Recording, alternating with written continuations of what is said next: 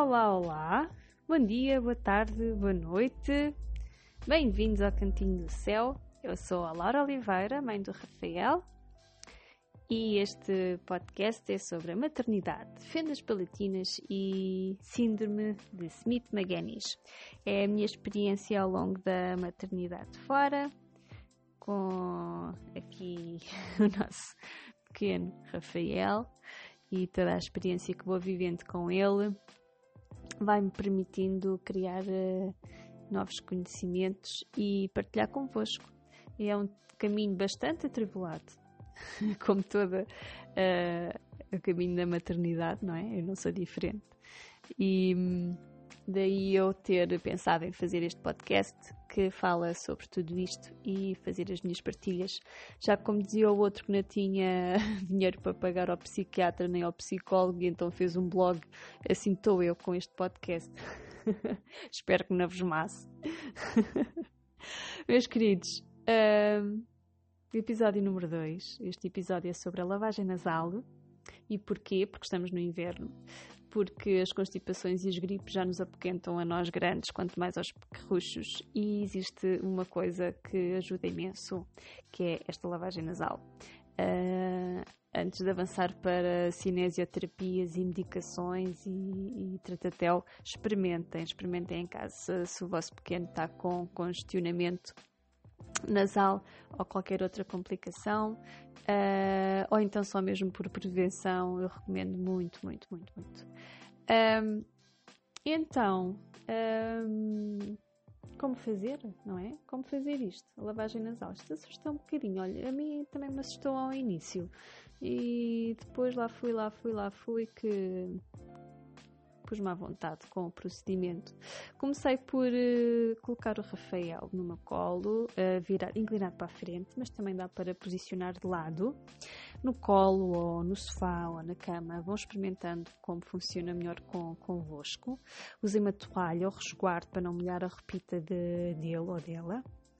Uh, o soro, como é inverno, aconselho a mornarem. É mais gentil e agradável para o bebê.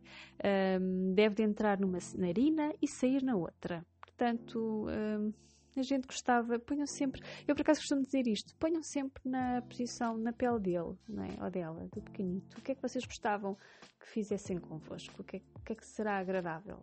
Façam sempre esse exercício em lavagem nasal, em qualquer outra outra situação e vão ver a, a resposta, não é? Portanto, aconselho mesmo a mornarem o, o soro. Ele deve entrar então por uma narina e sair pela outra. No caso de quem tem fenda palatina, o que vai acontecer é uh, escorrer pela fenda abaixo. Mas sem stress. Aliás, até se tiverem a fazer a lavagem depois da refeição, aproveitem, peguem numa compressa de tecido não tecido, umedeçam, enrolem à volta do vosso dedo e aproveitem para passar à volta da fenda palatina, da bochecha e da língua para retirar qualquer resto da refeição. E assim tem uma boca limpinha e vão-se admirar com o que vem uh, preso na, na fenda. Não é? Vão ver, vão ver. A água não, não só a água não, não lava.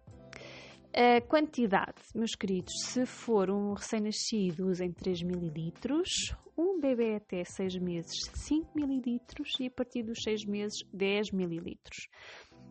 Aconselho, uh, vejam, observem se acharem necessidade em qualquer uma destas fases de administrarem mais quantidade, depois assim o façam. Isto não é nada reto, né? E então adequem sempre ao que funciona com, convosco. O que deverá conter o vosso kit de lavagem? Soro fisiológico, como é lógico, uma seringa, uma ponteira, que é um acessório de silicone ergonómico que encosta no narizito, na narina do vosso bebê e o veda totalmente. Ou então usem uma seringa uh, com uma diferença, uma ligeira diferença que eu já explico mais à frente. Um, e isto porquê? Porque, porque esta ponteira e porque, porque cortar a ponta da seringa? Um, porque os pequerros choram, não é por eh, fazer doer a passagem da água. A passagem da água não faz doer nada, se faz uma ligeira impressão.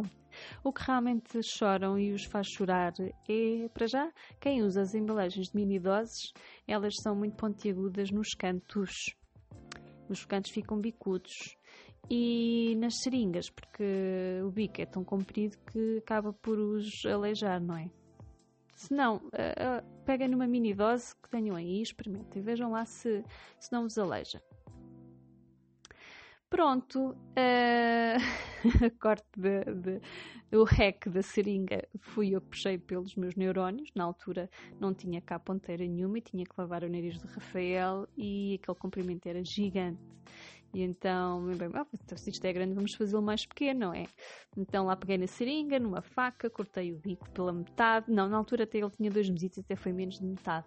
Peguei no isqueiro, dei-lhe um calorzinho para arredondar as, as pontas e voilá, já está. Uh, tenham atenção a quem utiliza a seringa, encostem bem na narina, porque se não encostarem não faz a pressão indicada e depois não é tão eficaz. As frequências. Com que frequência é que devem fazer esta lavagem? Para um baby ou uma criança que não tenha qualquer uh, complicação, querem só, queiram fazer só de modo preventivo, façam-no à noite. Uh, limpar o narizito para que tenha uma boa noite de descanso e de recuperação. Para quem tem fenda, para os meninos e meninas de, das fendas, façam sempre, sempre, sempre, obrigatoriamente depois da refeição e de preferência uh, antes ou quando necessário. Uh, por experiência, nestes internamentos que tive, muitas enfermeiras no hospital ficavam preocupadíssimas. Ai, mas não, não lave depois da refeição porque vai vomitar.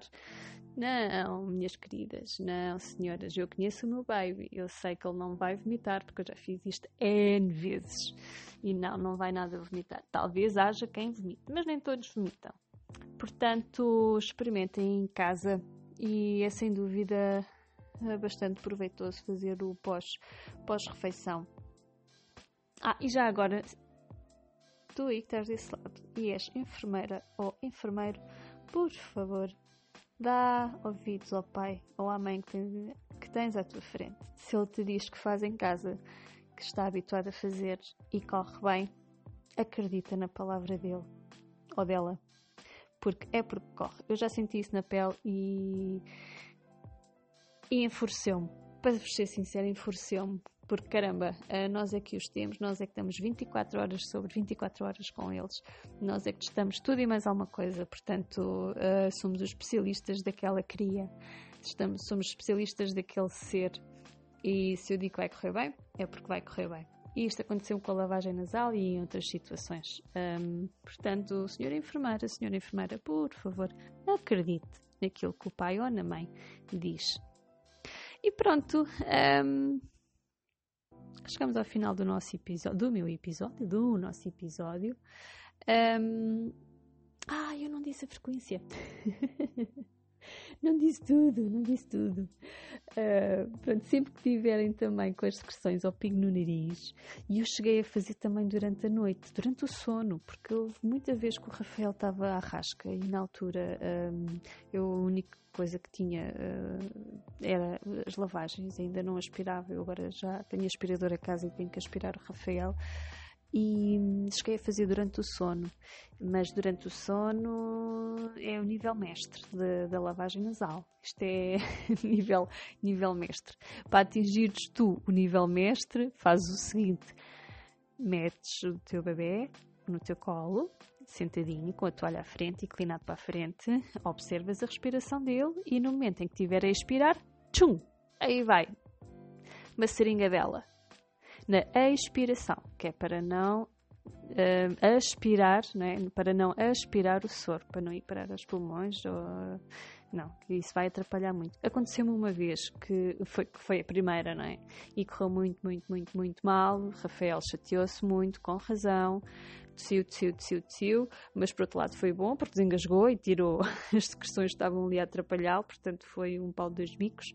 Um, e a partir daí, sempre que faço com ele a dormir, é na expiração que eu injeto o soro fisiológico morninho.